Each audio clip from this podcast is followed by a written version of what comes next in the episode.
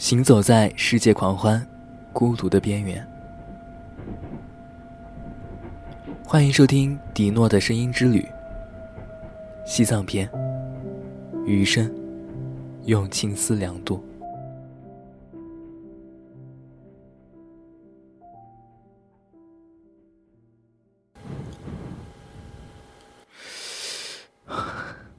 冷吗？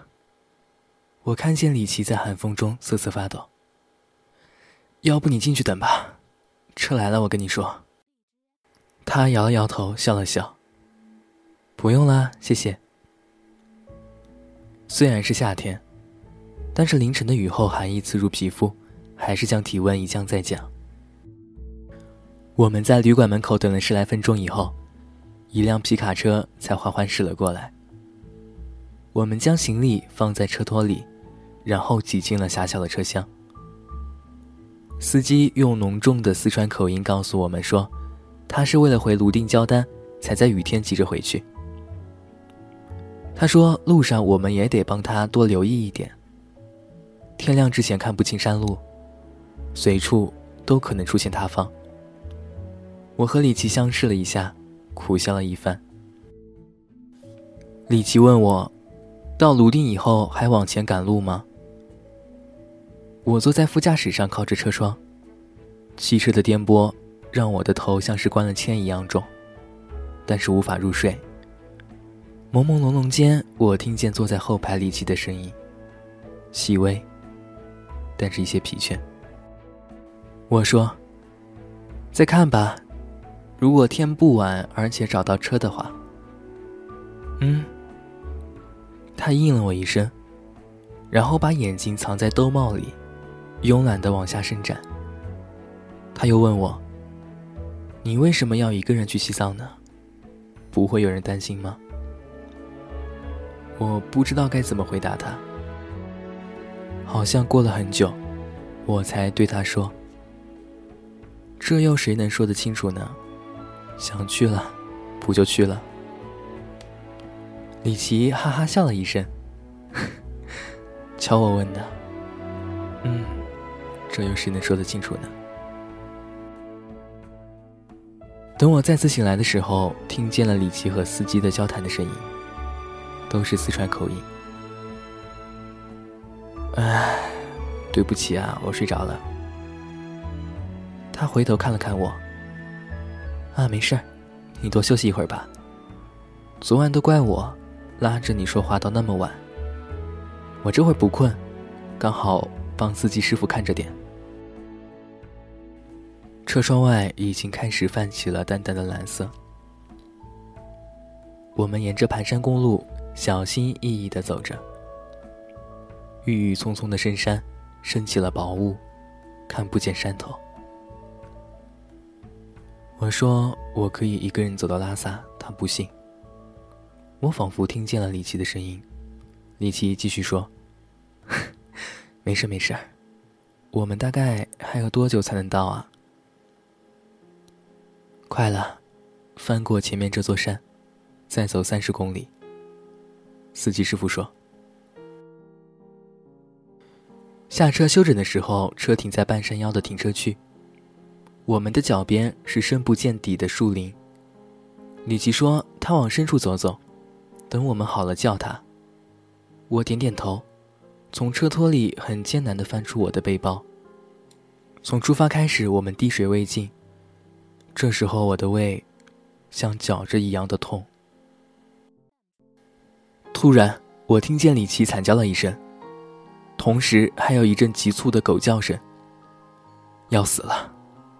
司机师傅立刻冲了过去。是野狗。这深山里有很多野狗，这些杂种的牙毒着呢。司机师傅从车里取出了半瓶白酒，快给他敷上。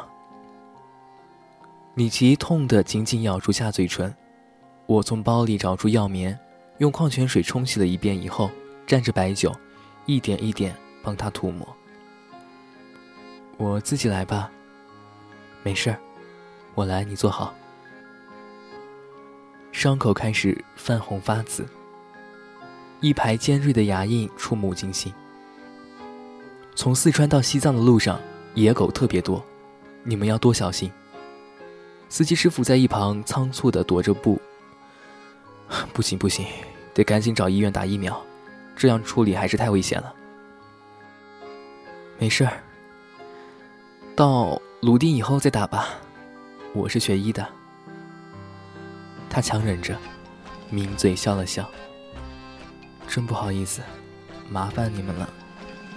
他接过我手中的药棉，我自己来吧。下次小心点，离拉萨还远着呢。他低着头，开始不说话。我继续问他：“你要不要往回走啊？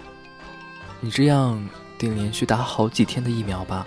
万一路上耽搁了，不碍事儿。”他放下裤脚：“我会到拉萨的。”我看着他红着眼睛，眼泪一直在打转。我突然想起身边好多人逞强时候的样子，我也想把肩膀借给你们，借给你。如果我承担得下的话，我发誓。我记得高中那会儿，我在石城路附近租了一间公寓，装修的很简单，但是有一扇很大很大的落地窗。我在房间的地上安置了一盏台灯，橙黄色的光。那时候，梦梦和黎洛明很喜欢来。梦梦披着毯子，坐在落地窗前。你这太安静了，他说，然后将头埋在双臂里。太安静了不好。窗外的路灯下，偶尔会有汽车开过去。于是影子在路灯下，一会儿长，一会儿短。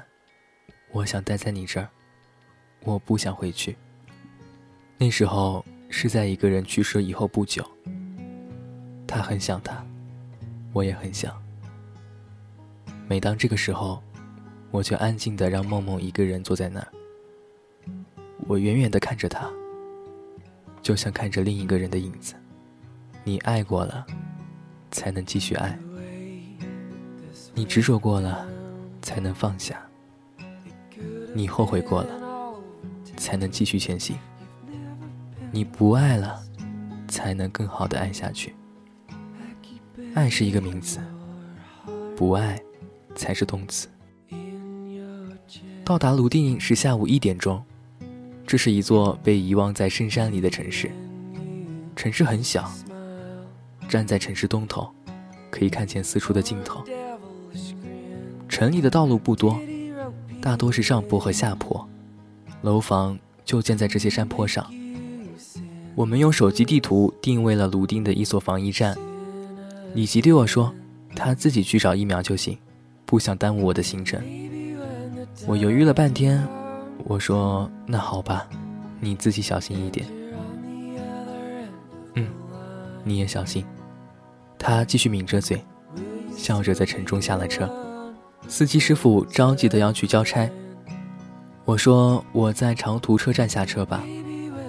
李奇关了车门以后，一瘸一拐的，边四处张望，边走着。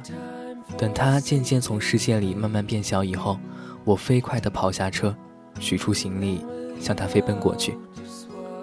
我喊着：“等一下！”李奇很诧异的望着我。